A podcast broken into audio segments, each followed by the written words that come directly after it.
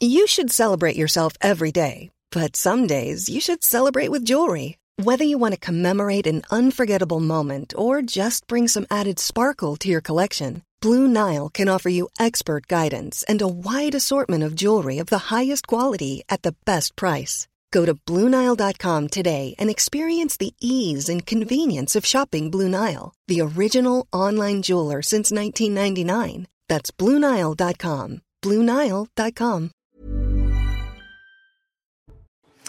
Bonjour, bienvenue sur CNews. Je suis ravie de vous retrouver pour cette euh, nouvelle édition de 90 minutes info. Euh, je vous présente mes invités et les thèmes que nous allons euh, aborder ensemble dans un tout petit instant, juste après le flash de Mathieu Devez. Bonjour Mathieu. Elisabeth Borne annonce une indemnité carburant de 100 euros pour les 10 millions de travailleurs les plus modestes. Dès début janvier, les Français concernés recevront directement 100 euros sur leur compte en banque pour l'ensemble de l'année prochaine. Pour y avoir droit, il faudra faire une déclaration sur l'honneur via le site des impôts en fournissant son numéro fiscal et sa plaque d'immatriculation. Après avoir dormi cinq nuits devant le Conseil d'État, les 300 migrants ont été mis à l'abri. Ils ont regagné ce matin le campement d'Ivry-sur-Seine, c'est dans le Val-de-Marne. Depuis vendredi dernier, ces jeunes étaient installés dans le cœur de Paris pour réclamer leur prise en charge et l'accès à un hébergement d'urgence. La Chine annonce un allègement général des règles anti-Covid. Le régime souhaite ainsi apaiser la colère populaire et redresser son économie. Dix jours après une vague de manifestations d'une ampleur inédite, dans une dizaine de villes du pays, les manifestants avaient crié leur lassitude de la stricte politique sanitaire, certains exigeant le départ du président Xi Jinping. Et au programme de notre émission cet après-midi, n'est-ce qu'une question de jours avant de subir les délestages auxquels on nous prépare? Écoutez. Si l'État n'était pas en mesure de se préparer face à toute éventualité, on lui, lui reprocherait et c'est normal.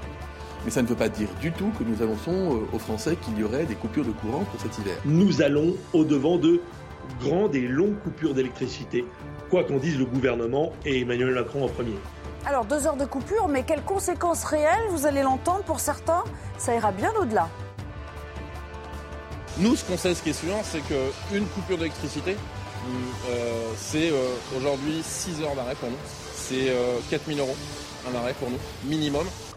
Enfin, bien sûr, on parlera d'immigration et du projet de loi à venir. Après le débat sans vote proposé hier, beaucoup de réactions à ces euh, fameux métiers en tension pour lesquels le gouvernement souhaite procéder à des régularisations il va ouvrir un nouvel appel d'air, des gens vont venir, et quand il, quand il est expliqué dans les débats, quand M. Dussopt explique qu'à la fin du contrat qui nous aura permis de les faire venir, d'un an, et le, titre ne sera pas reconduit, mais, mais peu importe, ils seront là.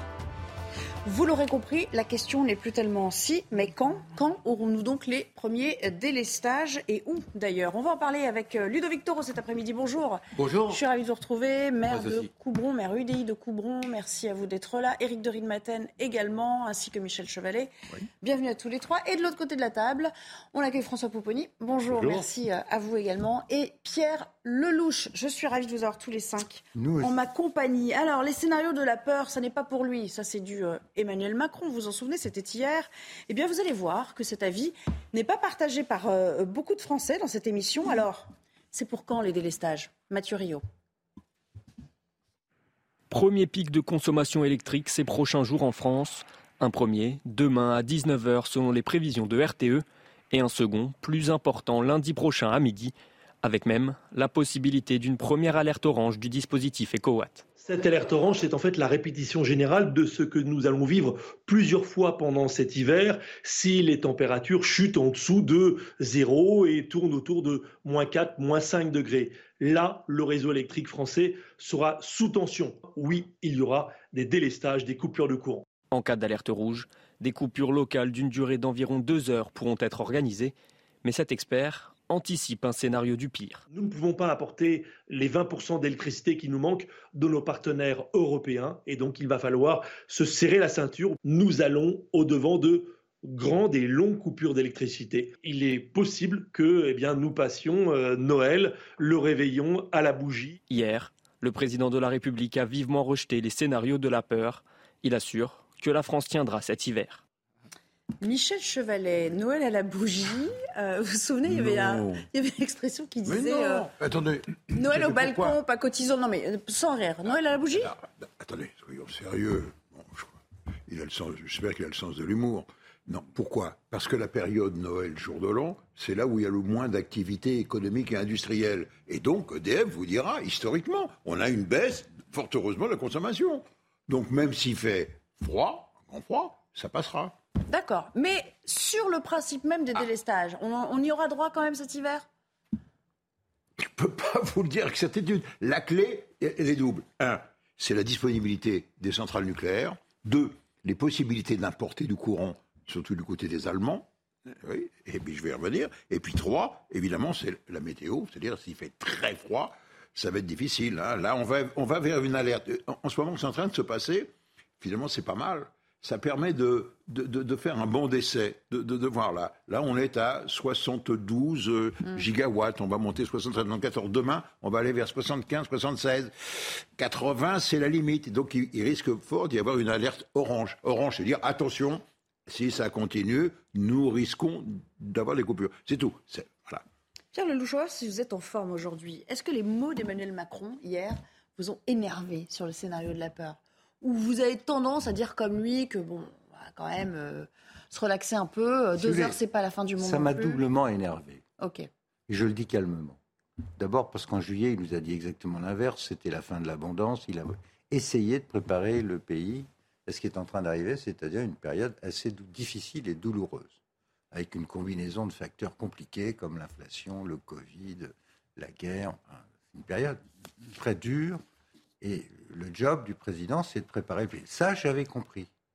Là, je comprends plus. Euh, je comprends plus ce qu'il dit. Et ce qui m'énerve encore plus, c'est qu'en fait, il est en train de refiler le bébé aux citoyens en leur disant bah, oui. c'est votre faute. Maintenant, euh, la responsabilité est dans votre camp. Attention à vos boutons, le col roulé, le machin, c'est vous qui êtes responsable. C'est lui qui est responsable.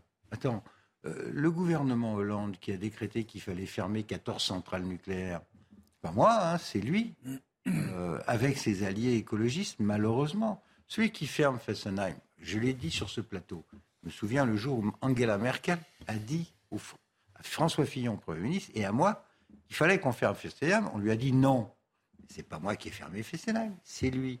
Bon, à partir de là, on est dans une situation où nous ne sommes pas prêts. Il y a une guerre, on a voulu être solidaire des Ukrainiens, donc on a arrêté euh, d'apporter du gaz, on a voulu être solidaire, très bien, mais on n'est pas prêt. Donc à la fin de la journée, c'est quand même le politique qui est responsable. Là, il est en train de transférer le ballon au niveau des, des pieds des citoyens. Et c'est pour ça que je suis doublement en colère. Un, parce qu'il se contredit parce eh qu'il est en train de refiler le bébé aux citoyens français, alors qu'il est lui responsable. François Pomponi, en un mot, il y a une forme d'amnésie quand même chez lui, où on met un peu tout ça sous le tapis et on se fiche de. J'étais un peu étonné de sa sortie, parce que depuis euh, trois semaines, son gouvernement nous prépare faites des expériences, regardez, euh, voilà comment ça peut se passer, euh, voilà ce qui va y arriver. Bon, voilà. Donc ils ont préparé effectivement l'opinion. Il, a, il a surréagi là, en disant mais c'est quoi ces scénarios catastrophes? Parce que si, alors, soit il a raison lui et ça passe, Bon. Soit il se trompe et dans 15 jours, euh, lorsqu'il y aura les premiers délestages, on va dire mais, à quoi il joue Non, là je pense qu'il y, a un peu un vent de panique au niveau de l'État parce que son gouvernement depuis trois semaines a le même discours en disant attention, attention. Ce qui était une manière de préparer l'opinion et de leur dire soyez raisonnables. Si on fait des efforts, on peut passer. Là, euh, on a un double discours et les gens ne comprennent plus. Alors, vous allez voir qu'il y a beaucoup d'implications pratiques, certaines même euh, auxquelles on ne pense pas d'emblée, d'autres euh, qui sont évidentes, bien évidemment. Le transport des élèves. Alors, ça reste un casse-tête pour beaucoup d'élus locaux. D'ailleurs, j'aimerais bien avoir votre sentiment juste après avoir entendu ce responsable de l'Association des maires de France. Pour lui, la clé, c'est l'organisation en amont lorsqu'il s'agit d'élèves. Contrairement aux communes urbaines, il y a donc euh, les élèves qui se, qui se rendent donc euh, dans les établissements scolaires donc par, par le tram ou, par le bus. Nous, on a besoin d'organiser le transport scolaire. C'est toujours compliqué puisque les parents travaillent et si on n'est pas prévenu en amont, on ne peut pas assurer non plus la restauration scolaire. Il peut y avoir un petit traumatisme quand même parce que si, si, les enfants ne, ne, sont pas dans des conditions donc optimales, sont perturbés par la nouvelle organisation, donc il faut que, que nous soyons en capacité d'accueillir ces enfants dans, dans, de bonnes conditions. Donc, euh, à nous aussi donc, euh, de pouvoir mobiliser euh, le personnel communal bien en amont. Alors, c'est ça dans la phrase qui est importante. Il dit à nous de savoir mobiliser adéquatement nos agents municipaux. C'est quoi, à vous, euh, qui êtes à la tête d'une ville de 5000 habitants, votre plan Déjà, vous avez tous les deux raisons. J'irai plus loin, c'est du mensonge, hein, complètement du, chef de l'État. Il faut que ça s'arrête un peu. C'est-à-dire qu'il nous envoie tous les ministres, mais là, ça va au-delà. Nous, on a été convoqués en préfecture hier. C'est-à-dire que les préfets nous disent qu'est-ce qui... j'ai là la chronologie du plan. ok? C'est-à-dire qu'on va tout s'appliquer. On le saura la veille à 17h si vraiment il ferme. Mhm. Comment vous voulez dans une mairie, la veille à 17h, qu'on puisse rendre Alors qu'est-ce qu'on va faire? Les parents, ils vont pas savoir. On va être obligé de fermer l'école parce qu'il n'y aura pas de cantine, on ne peut rien chauffer. Ils vont tous venir, les parents. L'école est fermée parce qu'il n'y a pas de chauffage. On a là, c'est pas seulement les citoyens qu'on reporte, c'est sur les maires. Alors qu'on s'est jamais servi des maires, les décentralisés. Quoi. Comme ils n'y arrivent pas là-haut, ils se rendent compte, ah, peut-être qu'on va aller voir les maires. Eh Avec des dotations globales de fonctionnement qui diminuent. Eh, là-haut, on va pas faire votre boulot. Vous vous êtes trompé, vous n'avez pas anticipé, vous n'avez rien appris. Eh, on le savait que ça allait arriver. Alors maintenant, on a un président de la République qui dit calmez-vous, ça n'arrivera pas. Et les services de l'État me convoquent là et me convoquent dans dix jours. Qui ment? Mais une chose pour aller dans le même sens. Les ARS appellent les pharmaciens en disant on va sûrement euh, couper. Et donc, euh, comment on fait pour les stocks de, médicaments qui sont au froid? Il y, a, un problème technique. Et surtout qu'on n'a pas de calendrier de où on coupe et quand on va. Alors voilà ce qu'il nous demande. C'est ça qui est aberrant en fait. Pardon? Parce que c'est ça qui est aberrant. Vu la localisation de nos centrales nucléaires, le système avait été conçu sous Mesmer à l'époque, Pompidou, etc. Il y a peu d'implantations dans le pays. Donc en fait, c'est assez régional. Si on fait, aujourd'hui on dit plus coupure, on dit délestage. Bref, si on fait des coupures, autant essayer d'organiser ça au plan régional et de monter en amont pour que les autorités locales puissent gérer. Mais là, c'est un peu comme l'auto, ça peut tomber sur n'importe qui et à n'importe quelle heure. Et là, ça devient paniquant. Donc c'est là que le président est complètement à contre-pied. Mais la panique, elle vient de la désorganisation du truc. Quand en plus vous avez quelqu'un comme Véran, il n'y avait pas de masque, et ensuite, il n'y avait pas de problème d'essence. Et ensuite, il n'y a plus de... Personne ne le croit. Donc, il y a, y a, un méga problème. Est-ce qu'ils ont cramé leur capital confiance, Éric de Maten C'est un peu ça la question aujourd'hui. C'est vrai, mais d'un autre côté, euh, là, on est en train de se dire, est-ce qu'on va avoir le pire, si vous voulez? Moi, hier, j'étais avec les, patrons euh, euh, du MEDEF. Hein. ils étaient réunis par le MEDEF. Il y avait les patrons de l'énergie. Ils étaient quand même plus confiants parce que euh, c'est pas, euh, on a un peu fait peur à tout le monde pour que les gens se mobilisent. La, peur, la preuve, c'est que EcoWatt a tout de suite été euh, souscrit. Il y a plus d'un million de personnes aujourd'hui. Comme ça, ils seront prévenus à 17 h effectivement. Donc, ils peuvent s'organiser la veille. si vous avez effectivement une école qui est fermée, Bon, je pense que les gens aujourd'hui peuvent recevoir un SMS de l'école. Enfin, déjà, quand il manque un élève, quand il manque un professeur, les, vous savez, on, prévient tout de suite. On est quand même, moi, je suis un peu quand même surpris parce qu'on prend les gens un peu pour des idiots, si vous voulez. On est capable de s'organiser, à moins qu'il fasse moins 15 degrés. Hein, euh, euh, c'est pas impossible, hein, Michel. S'il fait moins 15 degrés au mois de janvier, là, on aura un vrai problème. Mais apparemment, et j'ai entendu hier que tous les modèles météo sont faits déjà pour janvier il ne devrait pas y avoir d'énormes coups de froid. C'est ce que j'ai retenu hier à la réunion du MEDEF, de, de Enedis et de, euh, et de RTE. Merci. Michel, on va parler de votre dada, les transports. On nous dit, enfin on a cru comprendre que ce serait plus compliqué à la RATP qu'à la SNCF si jamais on coupait en Ile-de-France, qui est pas du tout acquis. Pourquoi, pourquoi la RATP La RATP, c'est pas le centre du monde, c'est le centre de la France. Les villes ont chacune leur compagnie de transport. On prend la RATP parce que c'est même l'agglomération parisienne et euh, ça consomme à peu près l'équivalent de la ville de Nice, la RATP. Alors d'abord la SNCF. La SNCF, le gros consommateur de courant, c'est la traction électrique, c'est le TGV. Un TGV fait les ordres de grandeur. Hein. Que vous ayez même quand vous avez une rame, quand elle démarre en accélération, il y a 400 tonnes à, tirer, 800 tonnes quand elles sont accouplées. Ben là, c'est 8000 euh, chevaux. Enfin, les chevaux, enfin, disons 8000 kilowatts. 8000 kilowatts pour une rame. Hein, c'est le premier gros client industriel d'EDF. Enfin, de, RTE, RTE, je sais RTE. Mais c'est géré directement par RTE, c'est ça la clé. On y arrive. Alors, le courant, très haute tension est fourni par RTE directement par les gros câbles qui est derrière vous à la SNCF, à des gros, à des gros postes de, de, de, transformation. Alors, il y en a un certain nombre le long des voies, vous avez vu, le courant c'est 63 000 volts ou 400 000 volts. Voilà. Là, le long des voies, vous voyez de temps en temps, tous les 30-40 km, il y a des postes de transformation pour alimenter la caténaire. Et on l'alimente soit en 25 000 volts alternatifs, soit sur les vieilles lignes, les grosses caténaires, en 1500 volts continu. Voilà. Ça. donc c'est RTE.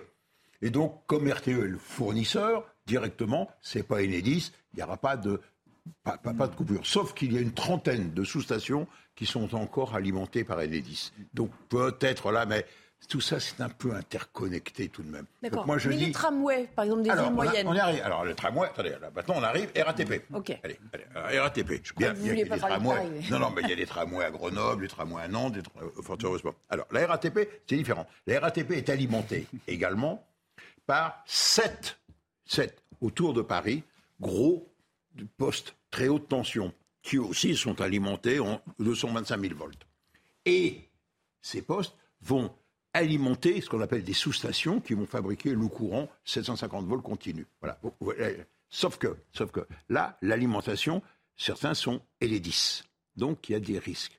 Eh bien, savez-vous, vous savez, l'économiste peut savoir, la RATP n'est pas alimentée par EDF. La RATP a signé des contrats, vous ne savez pas ça, avec une, firme autrichienne, une firme allemande. Les contrats. J'ai ah. vu ça. Les contrats ne sont ça vous surprend Donc c'est une incidence. Eh ben les contrats, ben donc logiquement, ils sont en dehors du, réseau et de, de, coupure. Incroyable. Bon. C'est comme les stations de ski, hein. euh, si vous avez des coupures dans les téléphériques. on va parler aussi des implications, la chaîne du froid, les éleveurs laitiers. Alors ça, on n'y avait pas pensé. Mais euh, tous ceux qui font euh, des laits euh, ou des fromages non pasteurisés, bah, quand, ils n'ont pas d'électricité pendant deux heures, leurs produits sont tout simplement périmés. J'ai juste le temps de vous passer l'extrait de ce, cet éleveur laitier qu'on a entendu d'ailleurs, on a entendu un petit extrait de ce qu'il disait sur les fameuses deux heures qui se transforment plutôt en six en ce qui le concerne. Nous, ce qu'on sait, ce qui est sûr, c'est qu'une coupure d'électricité, c'est euh, aujourd'hui 6 heures d'arrêt pour nous. Si c'est une coupure de 2 heures, on a 4 heures derrière pour vidanger, nettoyer, désinfecter, restériliser. C'est 4000 euh, euros un arrêt pour nous, minimum. Mais c'est aussi qu'est-ce qu'on fait de nos salariés pendant ce temps-là? Les produits qu'on va perdre, c'est tout ça. Donc une vraie question autour de ça, c'est comment ça va s'organiser? Pierre Lelouch, les fromagers, hein? les pharmaciens, les bouchers. En gros, on leur dit à tous débrouillez-vous. Enfin, on se fiche de vos stocks et de, et de ce que vous aurez produit. Hmm. C'est un peu bah, ça. Je ne vois, vois, pas très bien comment faire autrement. Dans la mesure où l'État a été un prévoyant au niveau de la fourniture d'énergie, maintenant on est en train de gérer les conséquences. Donc il va y avoir probablement des retombées sur les compagnies d'assurance, donc sur les primes d'assurance, parce que ce pas franchement des philanthropes, donc ils vont rebasculer le coût de, des assurances. Sur les premiums. bien sûr, sur les, sur les euh, contractants. Et puis, il y a les, les, individus. Il y a combien de gens à la campagne qui ont des, congélateurs pour euh, garder leurs aliments. À chaque fois, il y a des coupures. On ne sait pas euh, comment vous organisez ça. Donc il y, a, hein. il y, a, les entreprises, les agriculteurs, les petites boîtes. Il y a énormément de gens qui vont, les boulangers, vont avoir des problèmes. C'est pour ça que je crois que euh, une partie de la solution, c'est d'organiser les délestages région par région de façon à ce que les gens se préparent. Mais encore une fois, je n'ai pas du tout l'impression que ce soit fait comme ça on parle de délestage, mais c'est un peu au hasard. C'est ça qui est paniquant euh, pour beaucoup de gens. si, on, si en amont, euh, on explique aux gens qu'à telle période, il risque d'y avoir, ils peuvent peut-être se préparer. On pense aussi ce sera difficile, hein, bien sûr. il va falloir se munir en cash, parce que quand vous voulez aller faire vos hmm. courses et que c'est bloqué pendant deux heures, pas possible de faire, euh, de payer avec sa carte bleue. Pas possible de produire pour les entreprises, qui, pour de l'industrie, pas possible de vendre pour les commerçants. Bah Donc c'est une partie de l'économie, enfin une partie, une grande partie économique, qui va s'arrêter pendant euh, deux heures. On sait pas. Alors, et donc ça commence à être un vrai vent de panique. Et je, reprends l'exemple du pharmacien que je connais bien qui a dit mais moi qu'est-ce que je fais avec les produits qui doivent rester au froid pendant un certain temps, à la fin, on est obligé de les jeter. Il a dit à l'ARS, est-ce que vous me payez les produits? Est-ce que ce que j'ai acheté comme stock, vous me le... L'ARS a dit, on va écouter ça, on n'en sait rien, on verra, on n'a pas réfléchi. Voilà, mais, mais c'est des, des, des, sommes et des sommes qui vont s'additionner. Et c'est comme quand euh, le gouvernement a décidé de fermer les, les, commerces, par exemple, dans le cadre du Covid. Les assurances ont dit, ah bah c'était pas prévu, donc on vous indemnise pas. Donc il a fallu payer euh, des indemnités spécifiques payées par l'État pour dire, bah, on, vient vous aider en solidarité, etc. Voilà. Et donc, c'est des choses qu'on va découvrir. Mais les, les commerçants, enfin les entreprises sont extrêmement inquiètes en disant, mais où on va et qu'est-ce qu'on fait? Sans parler, alors l'autre sujet aussi qui paie un vrai vent de panique chez les Français, c'est les téléphones. Et les gens qui disent, mais moi, euh, ma mère, mon père, ils sont seuls avec leur téléphone, euh, ils pourront pas le charger, ils pourront pas téléphoner, les voilà. Et donc, c'est des réponses qu'il faut apporter. Moi, je partage ce que dit Pierre Lelouch. Ce qu'il faut au gouvernement, c'est qu'il apporte des réponses très vite. On prend l'histoire des, des, personnes qui sont sous l'utilisateur. Hein. La première ministre a dit on va aller les visiter. Bah oui, mais si on va les visiter et qu'ils n'ont pas d'électricité pour avoir des respirations, euh, ça leur fait une belle jambe. Donc c'est des réponses pragmatiques que veulent les gens. Allez, un petit mot. un, mot, il y, a, plein de pays au monde où il y a sans arrêt des coupures électriques. en Afrique, au Moyen-Orient, ailleurs. les gens s'organisent depuis longtemps. Mm. Il y a des générateurs. Moi, je suis étonné que depuis des mois qu'on annonce ça. Moi, j'ai annoncé ici au mois de juin qu'il y aura des coupures. Parce que c'était évident. Bon, où sont les générateurs pour les endroits sensibles pour euh, certaines communes, pour les hôpitaux. Hein? Je ne sais pas. Est-ce qu'il y a des hôpitaux Est-ce qu'il y a des les hôpitaux Oui, a priori, c'est prévu. Oui, mais, il y a les groupes électrogènes pour les hôpitaux, c'est prévu. Éric, Éric Dorilmaten, euh, votre chronique écho, c'est maintenant. Et d'ailleurs, on va reparler de la SNCF. C'est parti. Regardez votre programme avec Samsonite Proxys. Légère, résistante, durable. Une nouvelle génération de bagages.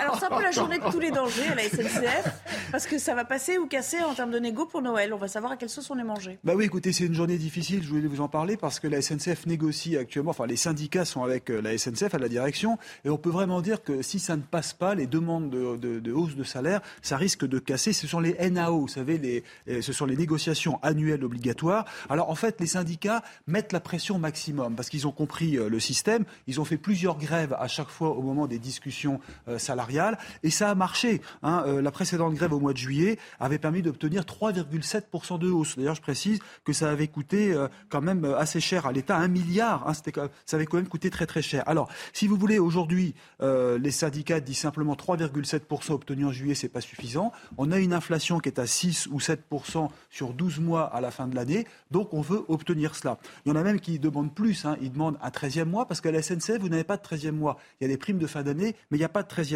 Vous avez également les profits qui, sont, euh, qui vont être très bons cette année. Au premier semestre, la SNCF a quand même euh, gagné un milliard d'euros. Mais donc tout ce qui est intéressement, participation, on a combien de dettes C'est ça, oui, mais on ne parle pas des dettes, on parle des résultats. Mais vous savez, les syndicats, ils mettent la pression. Et puis surtout, ils voient arriver euh, la réforme des retraites et ils se disent que là, tout est réuni pour avoir un climat social extrêmement tendu. Ils sont même prêts d'ailleurs à rejoindre les cheminots, les, contrôleurs, vous savez, qui ont prévu de faire grève à la fin de l'année, hein, les week-ends du 24, 25 et du 31 décembre. Donc ça risque d'être effectivement très chaud. C'est aujourd'hui que ça se joue. Merci beaucoup, c'était la chronique. C'était votre programme avec Samsonite Proxys. Légère, résistante, durable. Une nouvelle génération de bagages. il nous reste quelques minutes. Tu sais ce qu'il faisait hier, Macron, hier, euh, à, Tirana? Bah, Il était au sommet des je connais. Où il a vu l'ancien clochard qui est habité sur le pont, qui est aujourd'hui Premier ministre, euh, M. Edi Rama, qui parle français, c'est un ancien peintre, euh, complètement givré, qui est, qui est président d'Albanie. Tu sais ce qu'il a été fait Ils ont été distribués un milliard d'euros à une bande de mafieux balkaniques qui ont euh, organisé un, un, trafic de migrants, de 150 000 migrants cette année qui rentrent sans visa à l'aéroport de, euh, via la Serbie à l'aéroport de Belgrade. Allez, on va parler carnet de chèques. Un thème. Alors il fait, il fait son propre programme, c'est extraordinaire. Pierre Lelouch, il va éditorialiser cette émission. On va vous inviter plus souvent. Non, mais on va, franchement, on a préparé un thème qui va vous inspirer, je vous ah. Peut-être même vous rappeler des souvenirs, parce que figurez-vous que cette semaine, on remettait euh, les prix de l'humour en politique. Ah bah j'ai eu, moi, ce prix-là. Ah, vous l'avez eu Bah voilà, vous allez pouvoir nous raconter. Alors cette année, le lauréat, eh ben, c'est euh, le député euh, PCF, Fabien Roussel, qui a notamment dit ceci La station d'essence, ça tombe bien hein, en ce moment, est le seul endroit en France où celui qui tient le pistolet est aussi celui qui se fait braquer. Mais il y a plusieurs mentions spéciales. Allez, on va vous montrer le grand prix du jury qui est décerné à Nicolas Sarkozy pour cette phrase. Ce n'est pas parce que tu achètes de la peinture, une toile et des pinceaux que tu deviens Picasso. Valérie Pécresse, elle a pris mes idées, mon programme, et ben, elle a fait 4,8%. Ouch, ça fait un peu mal. Et puis quand même, mention spéciale pour Edouard Philippe. Euh, vous allez euh, le comprendre. Euh, juste après, on va voir sa réaction. Après cette petite hmm. phrase, il faut une certaine audace pour que quelqu'un qui a été battu à une élection et été candidat puisse penser qu'il sera élu à une élection où il n'est pas candidat. Évidemment, il faisait référence à Jean-Luc Mélenchon. Écoutez ce qu'il a dit quand on lui a décerné le prix. Et je voudrais aussi euh, remercier Jean-Luc, euh, sans quoi euh, rien de tout cela n'aurait été possible. J'ai avec Mélenchon des désaccords anciens, manifestes, évidents et, et, probablement irréductibles. Mais j'ai pour Jean-Luc une certaine forme d'estime et d'affection. Et, et d'une certaine façon, je préfère ça que le contraire. Merci beaucoup. Applaudissements alors Pierre Lelouch, pourquoi vous a récompensé, vous? Ah, Moi, j'avais sorti une phrase qui est à l'époque où Ségolène Royal était candidate à la présidence de la République contre Nicolas Sarkozy. 2007, donc, ouais. Elle avait dit qu'elle ne voulait pas construire de porte-avions, qu'elle voulait donner euh, euh, cet argent pour faire des écoles, pas quoi, des chèvres, enfin quelque chose. Et j'ai dit, la Royale veut couler la marine. Oh, pas mal. Ah oui, oui, c'était bien senti.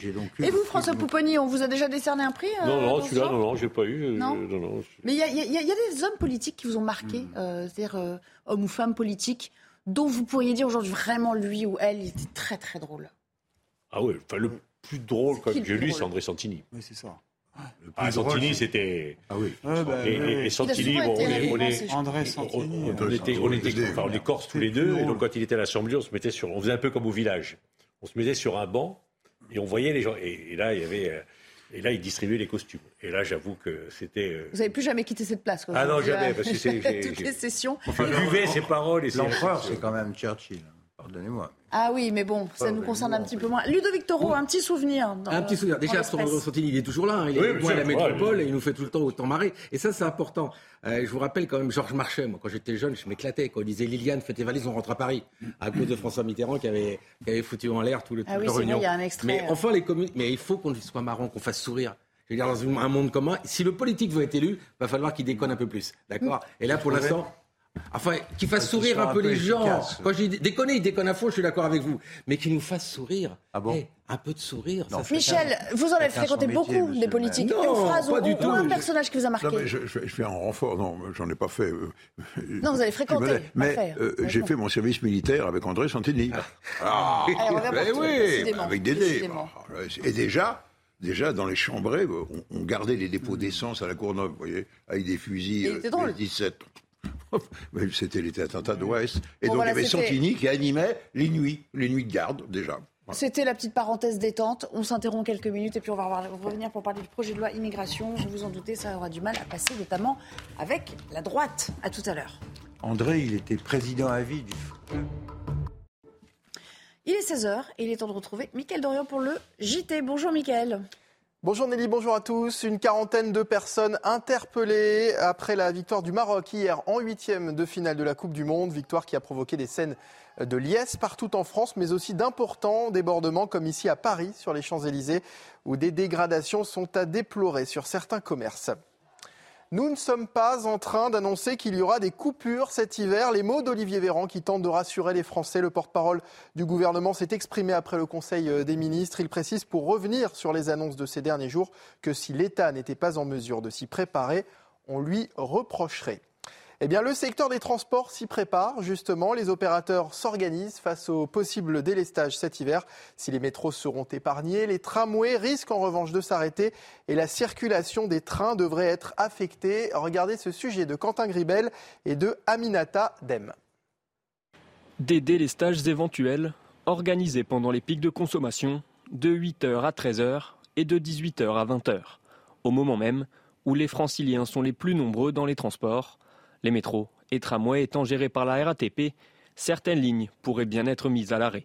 La RATP, c'est tout de même beaucoup plus sensible. L'alimentation étant différente, le risque de coupure est, à mon avis, beaucoup plus important pour le métro et pour le tramway, mais, mais, mais la RATP, dans les sous-stations, est équipée de gros groupes de diesel de secours. La SNCF, plus gros consommateur d'énergie industrielle, devrait être moins touchée par les éventuels délestages n'étant pas alimentés par Enedis. Ils sont essentiellement alimentés en très haute tension par RTE. Et donc, étant alimentés directement, je voudrais dire, du producteur au consommateur, sera euh, risque fort peu d'être impacté. Un recensement des points sensibles du réseau est en cours et doit permettre d'établir des scénarios. Les coupures d'électricité pourront toutefois mettre à l'arrêt les ascenseurs ainsi que les escaliers mécaniques. Dans le reste de l'actualité, troisième et dernier jour de grève en Iran. Si les magasins sont toujours fermés, les manifestations se poursuivent et malgré la répression, les contestations ne cessent de gagner du terrain. Il s'agit de l'une des grèves les plus suivies dans le pays depuis des décennies. La Chine relâche la pression face à la vague de contestation importante des dernières semaines. La Chine a annoncé ce mercredi un allègement général des règles sanitaires contre le Covid-19, une décision qui met fin à l'essentiel de la politique zéro Covid en vigueur depuis bientôt trois ans. La Chine était l'un des derniers pays au monde à l'appliquer. Sarah Varny. C'est un souffle de liberté pour les Chinois. Depuis ce matin, le gouvernement assouplit sa politique anti-Covid. Parmi les nouvelles règles, les personnes infectées mais asymptomatiques devront simplement être isolées à domicile. Les tests PCR seront exigés uniquement pour les écoles, hôpitaux et maisons de retraite. Les confinements seront limités et seront levés si aucun cas n'a été enregistré pendant cinq jours. Un soulagement pour la population.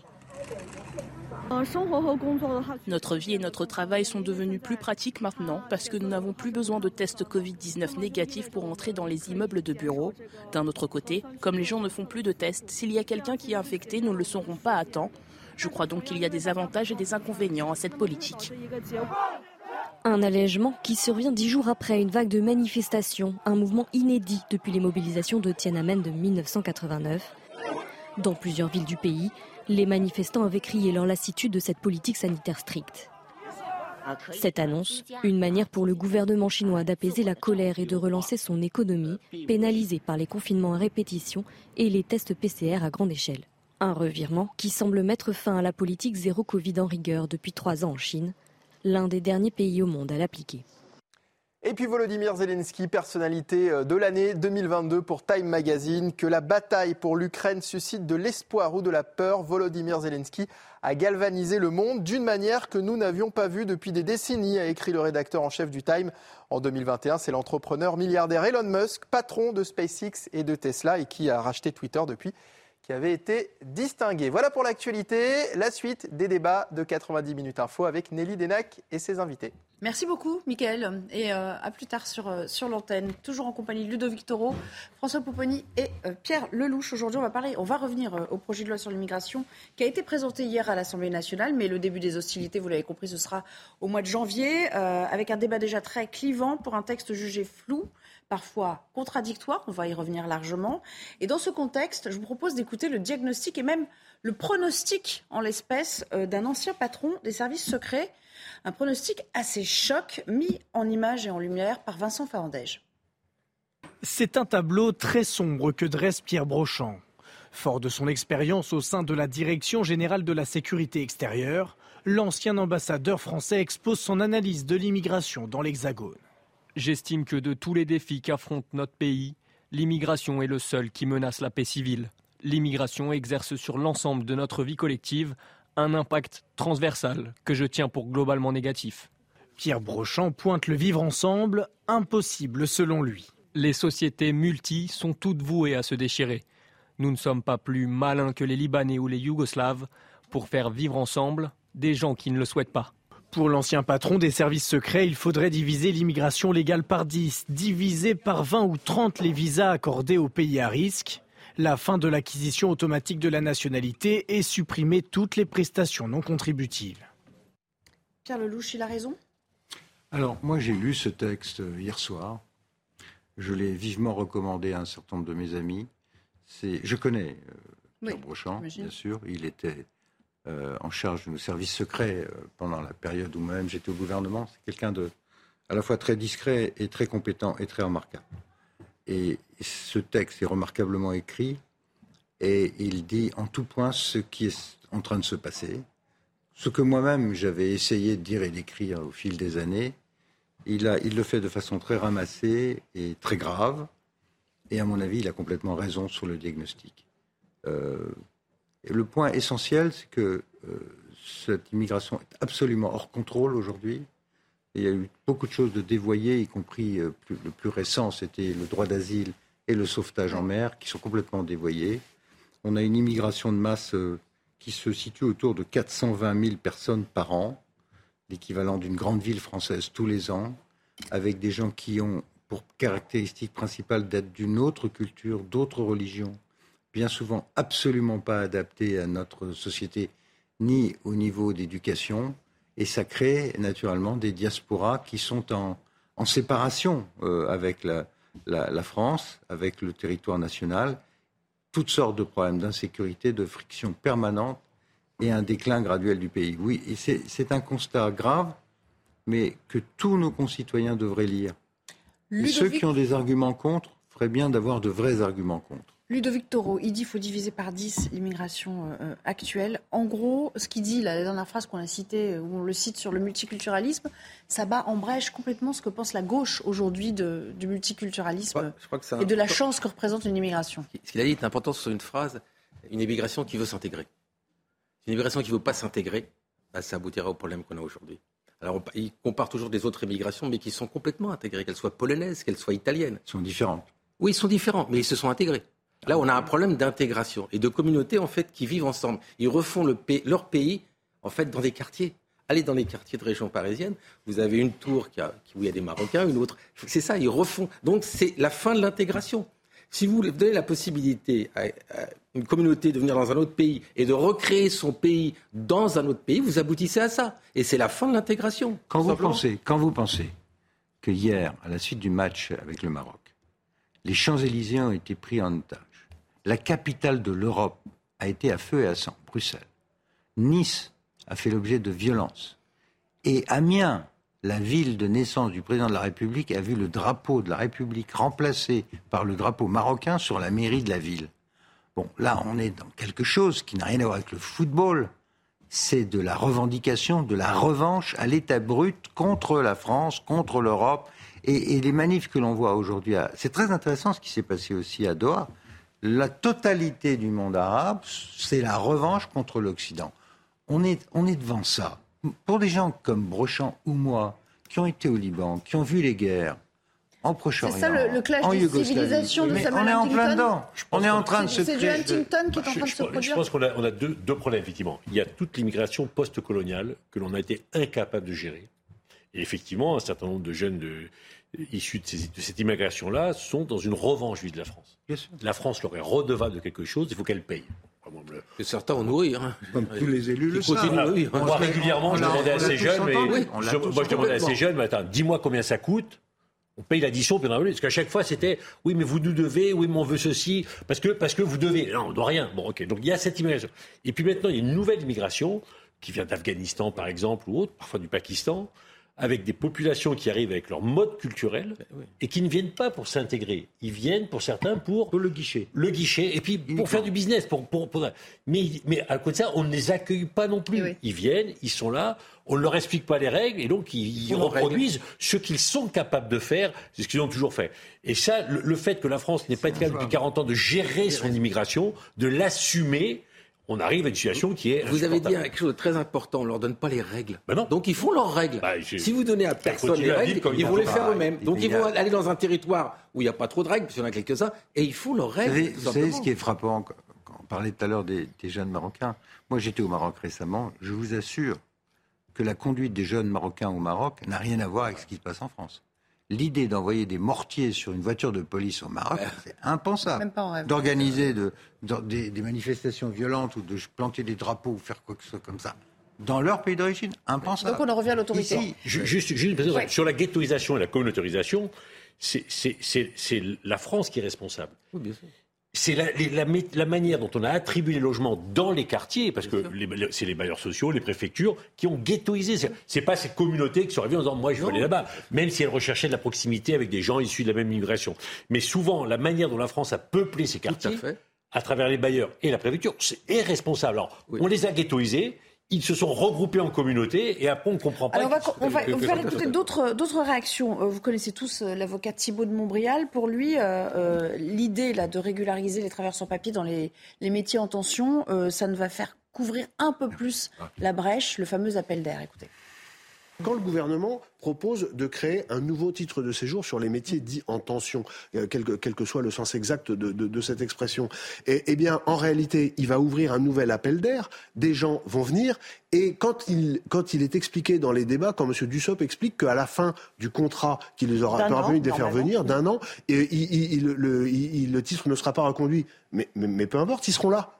Donc retour au problème précédent, ceux qui voudront rentrer chez eux rentreront chez eux, mais ceux qui ne voudront pas rentrer chez eux ne rentreront pas chez eux. Donc en, réalité, on va créer un nouvel appel d'air sans avoir réglé euh, la question du retour. Élémentaire, mon cher Watson? Non, oui, c'est même pire que ça. Reprenons. Mais il ne sera pas d'accord. Il paraît, qu'il y a des métiers sous tension. Il y a 5 millions de chômeurs en France. Il y a plusieurs centaines de milliers d'offres d'emploi non satisfaites. Commençons par faire travailler ceux qui préfèrent rester chez eux parce qu'ils n'ont aucune raison d'aller travailler. Article 1. Article 2. Nos concitoyens savent-ils que la moitié, je dis bien la moitié des immigrés en France ne travaillent pas? Ne travaillent pas. Troisièmement, savent-ils que sur les 270 000 visas légaux donnés chaque année, à peine 14% viennent travailler? 14% viennent travailler. Tous les autres viennent soit pour des histoires de regroupement familial, soit soi-disant pour des études diverses et variées, soit pour des raisons humanitaires. Donc l'idée sur laquelle l'immigration égale travail en France est une fumisterie. Donc l'immigration choisie, ça le, le niveau de chômage des immigrés en France, c'est 30% comparé à J'ai été sur le site du ministère du Travail qui liste les 30 métiers qui sont soi-disant euh, demandeurs. Le premier, technicien en mécanique, dessinateur électricité, régleur, ingénieur, géomètre, couvreur, technicien, chef de santé, tuyauteur, infirmier en numéro 12. Euh, je ne crois pas que dans... L'érythréen sera parfait pour ça. Mais voilà, charpentier, euh, Regardez cette liste de 30 du ministère du Travail et on va m'expliquer comment on va pouvoir intégrer dans ces 30 des gens qui, hélas, n'ont pas de... Donc 30% n'ont jamais été à l'école. J'ai vu que vous n'étiez pas du tout d'accord avec Carl Ce que je veux dire par là, c'est que les métiers en tension dont on parle, c'est beaucoup la restauration. Bon.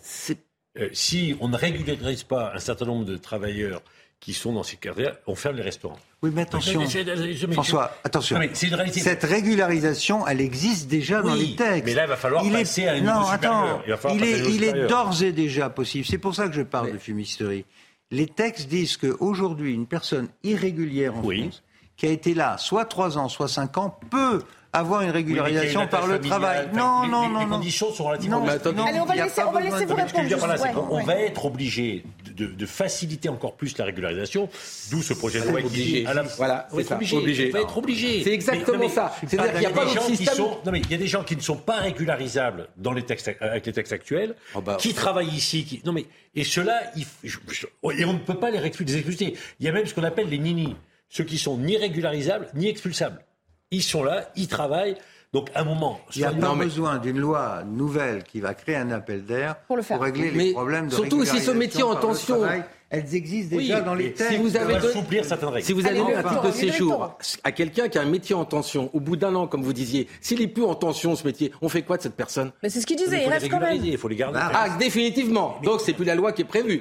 Non mais, c'est parce qu'ils n'arrivent pas d'appliquer la loi qu'ils trouvent une loi pour. Est-ce qu'on est capable de les renvoyer Oui, elle existe. Je répète. Eh ben oui, mais d'accord. Donc c'est un aveu d'échec. Donc ce projet de loi, c'est un aveu d'échec en fait. Mais bien sûr. Sur les OQTF. Ce débat sur la régularisation, ça ne peut pas dire tout et le contraire de tout. Vous avez vous-même dénoncé, dans les mêmes termes que moi, une immigration non contrôlée, et maintenant vous venez au secours d'un texte qui, est, qui est non, complètement non, je viens pas au secours. bizarre. Non, mais je dis qu'il y a deux solutions. Soit on est capable de les renvoyer chez eux, et on le fait, soit on n'est pas capable. Il, dit que c'est sans fin. mais c'est sans fin. Dans ce cas-là. Dans ces cas-là, c'est sans fin. En fait, ce qu'il vous dit, plutôt que de laisser des gens entre guillemets qui sont ni régularisables, ni régularisés, ni renvoyés chez eux. C'est un constat d'échec. Vous dites, c'est logique, c'est la logique dans cet aveu d'échec ou dans cet échec actuel. Mais c'est le débat qu'il y a eu à l'époque avec Mitterrand et Chevènement en disant vaut mieux régulariser. Mitterrand, on avait régularisé. Il n'empêche qu'on n'aurait pas limite, quelle limite Il n'empêche qu'on n'aurait peut-être pas dû en arriver là. Alors, pas tous en même temps. S'il vous plaît, on s'entend vraiment plus. Et je pense que de l'autre côté de l'écran, c'est encore pire en fait. Qu'est-ce euh, qu'on fait On ferme les frontières. Patrick Stefanini. Patrick Stefanini, lui aussi, il en connaît un rayon en matière d'immigration. On a travaillé ensemble. Euh, j'imagine bien. Euh, écoutez ce qu'il disait sur la fameuse idée de Gérald Darmanin concernant la maîtrise de la langue qu'on puisse mieux contrôler le regroupement familial. Ça, c'est le premier enjeu. On a un deuxième enjeu qui est en effet de mieux intégrer. Et pour mieux intégrer, euh, il faut euh, mettre en avant la maîtrise de la langue française, ce que fait le ministre de l'Intérieur. Oui, c'est ce qu'il veut faire. Quoi, oui, parce que parce qu'aujourd'hui, au moment où on se parle, la France est dans une situation inouïe. On est le seul pays d'Europe où on peut obtenir un titre de séjour de longue durée sans avoir passé un examen de français. Et alors quoi Sinon on vous renvoie Mais qui peut sérieusement croire ça, Ludovic Toro Si vous ne maîtrisez pas le français, vous n'êtes pas, vous n'êtes pas accepté. Mais non, le problème n'est pas là. C'est que, comme vous disiez, on est arrivé à un moment où c'est fini. On ne peut plus appliquer la loi actuelle. Donc on va changer la loi, tout simplement. Voilà. Et on va faire une ouverture mais massive. Que tous ceux qui vont se dire euh, qu'ils pourront dans un café, ça ne demande pas de diplôme. Tout le monde peut être dans un café ou dans un restaurant. Vous allez les bloquer. Une fois que la loi va être mise là, tout le monde va arriver. Ça, c'est une chose certaine. Sur la langue, nous sommes le seul pays oui. ils ne réclament aucun niveau de vrai. base. Ils sont dans le, ce qui s'appelle le contrat d'insertion républicaine, le CIR, il y a une obligation d'assister à quelques cours. Qui c'est qui contrôle mais, les cours sont gratuits. Dans d'autres pays, c'est payant. Et il y a des niveaux de contrôle. Euh, il y a le, ce qu'on appelle le A1 pour le premier papier, mais pour avoir des longues durées, il faut parler couramment la langue dans beaucoup de pays, euh, comme l'Autriche, Anne et autres. Là que en France, où c'est complètement ouvert. C'est, Il y a un, une ou deux, un ou deux rendez-vous à la préfecture. Avec des fonctionnaires qui D'accord, mais Non, mais eh, écoutez-moi, si vous voulez vous contrôle, hein. imaginez que vous voulez vous intégrer et partir aux États-Unis. Est-ce que vous pouvez imaginer ne pas parler l'anglais Non. Eh ben, c'est la même chose. Quand vous les intégrez, c'est la moindre des choses, pas le savoir écrire, mais au moins le savoir parler et le comprendre. On, voilà. on est, non, mais on est entièrement d'accord. Le problème, c'est quoi? C'est qu'on n'est pas capable, au niveau européen, de fermer les frontières. Et on ne veut pas Ah, le on faire pas niveau capable, national. On ne veut pas le faire national. On n'est pas capable Voilà, de bah, renvoyer les, les, les immigrés clandestins. Oui, mais- Et donc, à un moment, on invente, entre guillemets, des usines à gaz pour dire On on, en va est à trouver la- un moyen de les on en- régulariser. on en est à la Voilà. Et on le fait tous les 29e 20 ans. Tous les 20 ans, on fait ça. 29e usine à gaz en 30 ans. Allez, on va 29e. ça, regarder une citation. euh, on va finir ce thème sur une citation de Michel Tribala, que vous connaissez peut-être. C'est une chercheuse euh, Enfin, très bien. à l'Institut national d'études démographiques. Il y a cette, euh, euh, dans le Figaro, c'est une tribune qu'elle signe dans le Figaro, cette phrase qui a retenu mon attention où elle dit L'immigration étrangère irrégulière est difficile à maîtriser parce qu'elle est la conséquence d'une politique migratoire qui n'en est pas une et qui repose essentiellement sur des droits. Est-ce Bah, qu'elle a tout dit une bah fois oui. qu'elle a dit Elle a- ça elle a tout Pour dit faire parce valoir que- ses droits, ça c'est la conclusion, il vous suffit de mettre un pied en Europe. Et une fois, une fois que vous avez mis un pied, c'est fini. Voilà. Parce que là, vous Donc, êtes français, protégé français, par le droit national et surtout par le droit européen. Donc, vous n'êtes plus expulsable. C'est la différence entre ce qui se passe en Europe et en France singulièrement et d'autres pays où c'est beaucoup plus compliqué d'avoir un titre de séjour. Si demain vous voulez rentrer, euh, vous installer au Maroc, vous allez voir à quel point c'est simple. Vous savez, Euh, mais, mais en Europe, on- tout est fondé. tous les- Il y, a, il y a eu un détournement complet des règles qui avaient été construites après la guerre, qui étaient des règles pour les réfugiés politiques et qui sont aujourd'hui appliquées sans discrimination à tout le monde. Tout le monde arrive et tout le monde a droit à tout. Parce qu'on considère que c'est l'obligation de l'Europe. Mais, c'est dans aucun, encore une fois, c'est dans aucun texte, ni de droit interne, ni de droit. Ludovic Et vous savez. Frontex, qui est, qui est géré par l'Europe, pour- ça existe. Moi, j'ai été sur leur site. Depuis 2022, il n'y a pas une publication. Et je ne sais même pas celui Le- qui a succédé à- sur Frontex, vous savez. Le, le français a été viré Frontex. sans que le gouvernement français ne bouge. Oui, mais bien, sûr, on l'a viré parce qu'il viré. commençait à parler trop fort et à dire qu'il fallait mettre des Et à- règles. et à repousser les. On le met pour mettre des règles, il met trop de règles, on le vire. Bah, ça y est, on a tout dit. hein. Avec le pouvoir qu'a sur le- les lois euh, l'Europe sur l'immigration, voilà, on est. le- le Mais de- la le but de Frontex- est Mais bien sûr qu'elle est voulue. Voulu, Elle est assumé. assumée par, un- par l'Europe, totalement. Le Allez, but, Pierre Lelouch, de dernier mot, Frontex- s'il vous plaît. Le but de Frontex, théoriquement, c'était de protéger les frontières Oui. de l'Europe. C'est devenu le moyen de faire entrer, d'accueillir des immigrés. C'est là que le, le- le directeur précédent, français, qui essayait de faire son métier, a été viré Ouais. parce, qu'on a- parce que la Commission et le Parlement européen ont jugé qu'il y allait trop fort sur ceux qui rentraient par la Grèce. On va parler d'un chanteur dont les titres nous ont tous marqués, ne serait-ce qu'un été. Qui n'a pas dansé sur du Francky Vincent Vous allez vous dire non, je ne vous croirais pas. Euh, il a été nommé chevalier des arts et des lettres, mais la polémique est vite arrivée euh, parce que le personnage a quelques fréquentations décriées, douteuses même. Et hier, scène incroyable, il s'est enferré dans l'émission euh, euh, TPMP à ne pas répondre à une question qui était pourtant simple. Et à plusieurs reprises, les chroniqueurs lui ont demandé de répondre à cette question. Regardez la séquence. C'est hors la loi en fait. Donc, euh, pour, pour votre gouverne, sachez que. Donc vous condamnez ou pas? Parce que vous avez toujours pour pas votre répondu. gouverne, sachez que Vous répondez j'ai pas, en fait. j'ai une, sœur qui a eu un enfant avec un juif. ça, c'est pas Oui, Vous voyez oui, je mange du coton, je suis pas raciste, J'ai- mais non. J'ai j'ai un neveu qui est mélangé. Non, mais c'est pas un totem. C'est- c'est pas un totem, c'est pas une Non, mais je sais. Ah oui, oui, oui, oui, oui, mais Donc répondez simplement Je suis mal placé déjà pour être raciste. Moi aussi, j'ai mangé du tzatziki, j'adore les fausses. et je suis mal placé pour être antisémite. alors pourquoi vous ne condamnez pas?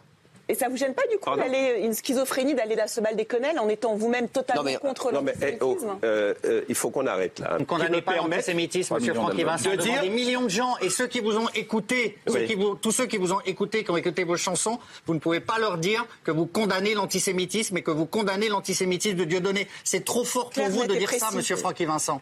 Vous ne pouvez pas le dire Mais ce pour- soir. Le, le dire que je condamne. L'antisémitisme. Je ne suis pas juge. Je ne juge pas les gens. Il y a une ambiguïté, là. Je Francky, juge pas les gens. Francky, ça serait bien de dire je condamne l'antisémitisme. Ah, bah,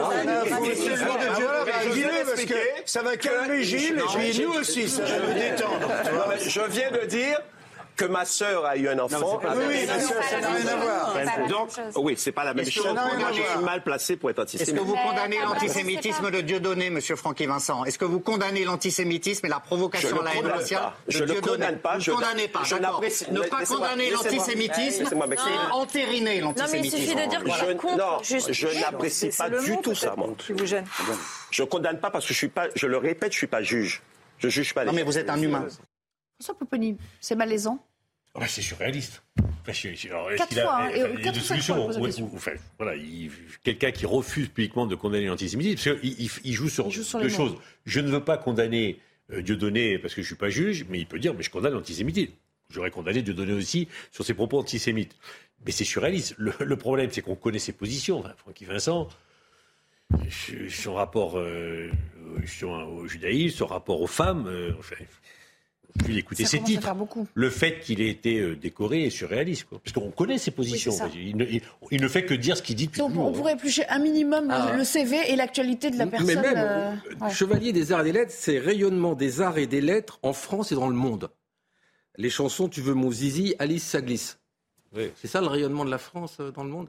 Bah, Je crois pas. Déjà, rien que sur le choix, en dehors des non-réponses qu'il a fait aujourd'hui, il aurait dû mettre de côté. Il y en a plein de chanteurs qui pourraient être là dans le rayonnement au niveau du mondial. Voilà, Donc même artistiquement, le choix est contestable Ouais. à la base, quoi. Excusez-moi. Alors, alors c'est un rayonnement sexuel Sa et dans ces cas-là, c'est un à- autre prix, d'accord Ça n'a rien à voir. Pierre Lelouch, euh, vous, avez- vous découvriez la séquence ou vous l'aviez déjà Je découvre. Je découvre Ouais. hein. J'ai j'ai vu que vous étiez un peu. euh, Vas-y, quoi, dis-le. Le type est quand même. euh, Je suis hein concerné par ce type, je suis concerné par ses chansons et je suis concerné que le gouvernement lui rende hommage. Bah C'est- C'est un, un- un autre signe, énième signe de faiblesse de, de la dégradation de notre malheureux pays. Euh, Qu'on aille décorer des gens de ce niveau euh, qui sont en plus des, des racistes, c'est c'est complètement nul. C'est un choix direct du ministre de la Culture. Ouais, un bah. choix direct. C'est elle qui décide. Ah oui, c'est euh, elle qui décide, oui, c'est- euh, Rima c'est- Abdul Malak, c'est elle qui a choisi de, de le décorer, quoi. Dire, ah, Excusez-moi, vous êtes ministre. J'aurais j'aurais aimé lire son discours à elle pour savoir ce qu'elle a trouvé de génial chez ce monsieur.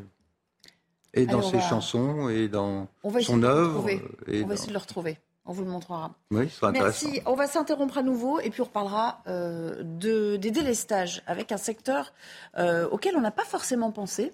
Ce sont les stations-service. Elles reviennent dans l'actualité. Au devant de l'actualité, figurez-vous que s'il y a un problème électrique dans un secteur où il y a des stations-service, Eh ben, y a plus il y en aura. Bah oui. Pas d'essence pendant deux heures. Alors j'aime autant vous dire que si vous êtes sur la réserve, vous allez passer un sale moment et un- avec une pointe d'angoisse quand même. À tout de suite. De retour avec vous et avant d'entamer la dernière partie qui sera euh, passionnante, vous allez le voir, euh, on va retrouver Mathieu Devez pour le flash. Olivier Véran se défend d'annoncer des coupures d'électricité cet hiver. Le porte-parole du gouvernement s'est exprimé à l'issue du Conseil des ministres. Dans la lignée du chef de l'État, il appelle à l'unité du pays. Selon Emmanuel Macron, les coupures d'électricité peuvent être évitées si la consommation baisse de 10%. Le procès du crash Rio Paris se poursuit avec les réquisitoires du parquet devant le tribunal correctionnel de Paris. Une journée marquée par la colère des parties civiles lorsque le parquet a écarté certaines fautes d'Airbus et d'Air France. Les deux entreprises sont jugées pour homicide involontaire. Le 1er juin 2009, le crash avait coûté la vie à 228 personnes. Un retour en force des épidémies hivernales. La grippe s'étend, la bronchiolite persiste. La grippe d'abord, selon Santé publique France, 9 régions sont actuellement en phase épidémique. Et la bronchiolite, quant à elle, touche essentiellement les bébés à un niveau sans précédent depuis une dizaine d'années. On va parler à nouveau de délestage dans cette toute dernière partie de 90 minutes info et on accueille aujourd'hui Francis Pousse. Bonjour, merci d'être là. Alors vous, vous êtes président euh, euh, national des stations-service Mobiliance. Ça représente un parc d'environ euh, 6000 stations en France. Tout à Donc fait. c'est tout euh, hors grande surface, n'est-ce C'est pas ça, exactement. Tout ce qui n'est pas intégré. L'ensemble des réseaux, y compris ceux sous enseigne, qu'elles soient euh, Total ou Esso, et, et les pompes blanches, qui sont en campagne, des pompes euh, qui euh, n'ont pas de n'ont pas de marque euh, parce que de trop faible volume pour, pour travailler avec eux. D'accord. Alors on vous a fait venir parce qu'on aimerait comprendre aussi si les fameux délestages qu'on nous annonce en tout cas qu'on envisage, auront des conséquences sur l'activité des stations-service, parce que ça fait partie des choses qu'on fait quotidiennement quand on, quand on roule avec sa voiture. Comment fonctionnent-elles les stations? Est-ce qu'on a besoin d'électricité pour pouvoir aller prendre l'essence à la pompe? Ça ne vous a pas échappé qu'effectivement, on a besoin d'électricité. Euh, et en cas de coupure, euh, je vous annonce tout de suite que vous aurez une grande partie des stations-service euh, qui ne pourront plus délivrer de carburant, puisque aujourd'hui, sur le réseau français, donc sur les 11 000 hein, du coup, vous avez quasiment que les stations d'autoroute qui sont protégées par un groupe électrogène, tout simplement parce que ce sont dans leurs obligations de service auprès des sociétés d'autoroute lorsqu'ils signent un contrat. La majorité des autres ne sont pas couvertes euh, par un groupe électrogène parce que ce sont des investissements conséquents dont heureusement jusqu'à maintenant on a rarement besoin. Donc vous aurez, euh, si vous êtes dans une zone, si la station-service est dans une zone coupée, on a dit à peu près 2000 personnes, mais vous serez sur cette station-service euh, l'incapacité de prendre du carburant. Ce qui veut dire qu'on va revenir au scénario qu'on a connu il y a un mois ou deux. Quand on va vous prévenir la veille ou le matin même qu'il va y avoir des coupures, bah, tout le monde va se ruer en même temps vers la station concernée pour pouvoir avoir de l'essence parce que les gens seront peut-être sur la réserve à ce moment-là. Alors déjà, il faudra que tout le monde soit prévenu puisque les canaux d'information ne sont pas encore très clairs. Euh, on parle pour l'instant de 17 Ce que disait Pierre Lelouch tout à l'heure. Euh, il faudrait plutôt que ce soit midi euh, puisque nous, il faudra qu'on prévoie du personnel puisque pour un peu que vous ne soyez pas dans les horaires d'ouverture traditionnels de la station, il mhm. faut impérativement du personnel pour remettre en route la station. C'est pas automatique. Donc euh, euh, ces canaux d'information, effectivement, euh, j'en ai pas. Combien de temps il faut pour remettre en route une station? Ah, Alors s'il n'y a pas de bug informatique, si tout redémarre comme il faut, c'est très, c'est très rapide, à peu près 5 minutes. Donc, ah, vous, avez été contacté par des préfectures en vous disant attention, ça risque d'arriver Alors non, nous, organisation professionnelle, on est, on est en rapport très couramment avec la Direction générale de, de l'énergie et du climat. Euh, ces dernières semaines et ces derniers mois, on s'est parlé très souvent. Donc c'est un dossier de plus qui nous est tombé après la crise ou pendant la crise, et on a euh, réfléchi ensemble à ce qui se passait. Et, j'ai informé, euh, entre autres la DGEC, qu'il n'y aurait pas possibilité de prendre de carburant sur une station qui serait concernée par une coupure. Mais ça veut dire, si on est très concret, que si vous êtes à ce moment-là, j'insiste hein, sur la réserve, je suis souvent sur la réserve par exemple, vous devrez attendre deux heures avant de pouvoir remplir votre, votre voiture Il ne faut pas être pressé pour aller travailler à ce moment-là. Il ne va pas falloir rester en réserve pendant l'été, pendant l'hiver. Hein, ça, c'est important. Effectivement. Si c'est une mauvaise surprise, il n'y aura, pas de, y aura pas de solution. Euh, on n'est plus comme euh, il y a 40 euh, ans, où on avait encore des manivelles sur les pompes. Et on pouvait, en cas de coupure de courant, pomper, ça c'est fini, puisqu'à l'époque c'était plutôt courant, donc c'était une précaution. Maintenant, le tout électrique, dans beaucoup de corps de métier d'ailleurs, est, est acquis. Euh, et chez nous, il n'y aura pas d'autre solution, effectivement. Ludovic Toro, vous avez une réaction, peut-être une question Oui, de toute façon, là, là c'est un cas, mais vous n'allez pas vous rendre compte de comment on va fermer l'électricité, ce qui va se passer.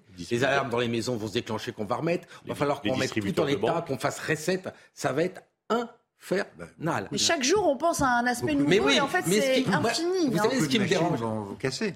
Pardon systèmes de chauffage. Mais tout, ils vont, les réparateurs qui doivent remettre tout à zéro, je crois qu'on va les appeler tous, mais c'est une utopie. Ce qui me dérange encore, est-ce qu'on n'a pas pu prévoir un jour un plan au cas où ça arriverait Tout simplement? On le savait que ça allait arriver. Eh, on dit que c'est la guerre en Ukraine, mais comme je disais tout à l'heure, c'est à cause de leur choix. Mais quel genre de plan à l'échelle nationale, il devient eh ben, C'est des plans qui ont fait maintenant en cinq jours. On aurait pu le faire en plusieurs années, c'est tout.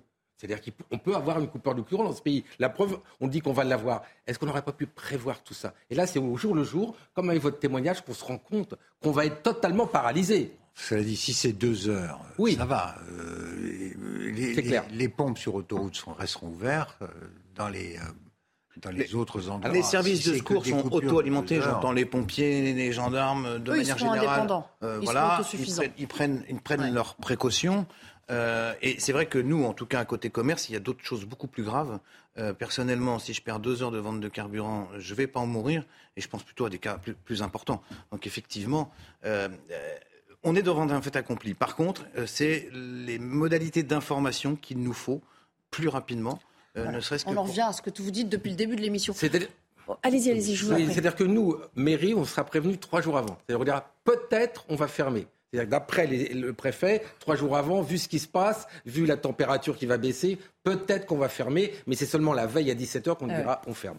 Oui, ce qui est déjà un peu tard, on l'a compris, pour euh, pouvoir se prémunir de Pour les mairies qui pourront mettre ça en place. Hein. Puisque, vous êtes, euh, puisque vous êtes là, et il y a beaucoup de questions d'actualité qui touchent euh, et qui concernent même indirectement les stations-service, j'aimerais vous faire réagir à, à la confirmation par Elisabeth Borne de ce fameux chèque de 100 euros de carburant pour 10 millions de Français.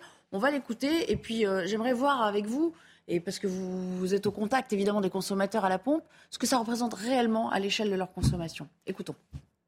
Comme le président de la République l'avait dit, on va continuer à protéger le pouvoir d'achat des Français mais en ciblant davantage sur ceux qui en ont le plus besoin. Et effectivement, à partir du début de l'an prochain, on va mettre en place une indemnité carburant pour les Français modestes qui ont besoin de leur voiture pour aller au travail. Donc c'est 100 euros pour euh, à peu près la moitié des ménages. Ça représente une remise de l'ordre de 10 centimes par litre si vous faites par exemple 12 000 km par an, qui est la moyenne de ce que font les Français. Pour un consommateur régulier, est-ce que c'est une aide conséquente? Alors, euh, la moyenne nationale de kilomètres parcourus par an, c'est 15 000 kilomètres. Si euh, on rapporte euh, à une consommation de 7 litres, eh bien, ça veut dire que 100 euros, c'est l'équivalent d'un an de remise à 10 centimes. En ce moment, on est à 10 centimes de remise de l'État, d'accord? Donc c'est l'équivalent d'un an. Ça prolonge ça, quoi. Voilà. Euh, après, euh, on a tendance à penser que les gros rouleurs, euh, ceux qui font 40 km aller-retour pour aller travailler, sont plutôt dans les 25 000. Et là, il va en manquer à peu près 75, 75 euros pour compenser. Donc c'est bien si vous êtes un moyen rouleur en fait. c'est un moyen rouleur. Mais moi j'ai alerté déjà le gouvernement sur un autre aspect. C'est-à-dire que là on parle du consommateur, du, du travailleur. Mais il y a aussi l'employeur. Et je pense aux TPE qui roulent beaucoup. Aujourd'hui, on n'a pas de mécanisme qui est annoncé dans le cas où le carburant euh, continue, euh, enfin, redevienne cher, puisque heureusement pour l'instant ça baisse. Euh, il n'y a pas de mesure annoncée. Parce que dans une remise globale pour tout le monde comme on a eu là, tout le monde en profite. Après, pour des économies que l'on peut entendre, puisque c'est 1 milliard l'an prochain contre 8 milliards 7 cette année, on a souhaité cibler. Soit. Alors après, le, les, les 5 déciles euh, concernés, c'est peut-être pas suffisant non plus. Mais n'oublions pas les entreprises, parce que c'est les TPE, ça fait beaucoup. Donc il aurait fallu cibler peut-être une aide pour les TPE. Réaction peut-être avant de se quitter sur le plateau? Oui, c'est le monde de la technostratie avec le, le monde du réel. Quoi. Euh, je comprends bien que chez Madame Borne, quelqu'un a dit, bon alors voilà, 10 centimes, multiplié par tant de mois, ça donne, euh, ça donne un chèque de 100 euros. Mais si vous êtes à l'autre bout, dans la, dans la vraie vie, 100 euros, c'est un plein et demi. C'est complètement ridicule. Vous allez voir l'effet immédiat, mais c'est ridicule. Vous allez dépenser un milliard qui aurait pu être utilisé dans mille autres sujets euh, d'importance aujourd'hui. Hein. Je pense y compris à, notre défense nationale. Pour un chèque qui n'a aucune espèce de signification qui correspond pour quelqu'un même modeste, c'est un plein. Qu'est-ce que on est, on est dans le dérisoire. Sur un an. On est dans sur le, un an. On, est, enfin, on, va pas dire dans le symbolique, mais c'est effectivement euh, l'aide de 8 milliards par an était insoutenable. Donc là, on commence à dire aux Français, ben, ça va être un peu moins que pour certains. Et puis bientôt, il y aura le chèque énergie euh, qui, le, le, le, chèque énergie pour faire en sorte qu'effectivement on paye pas trop cher. Le bouclier, le bouclier, pardon, qui, qui, va s'arrêter aussi. Donc 2023, moi je suis extrêmement inquiet sur la situation économique pour notre pays et pour les Français, parce que toutes ces protections qui existaient, mais qui nous a coûté extrêmement cher, vont petit à petit disparaître en 2023. Déjà, on a zappé les retraités dans tout ça, donc on n'en a pas d'argent, d'accord? Mais je voudrais dire, eh, c'est un gouvernement de chèques. Il n'y a pas de vraie réforme.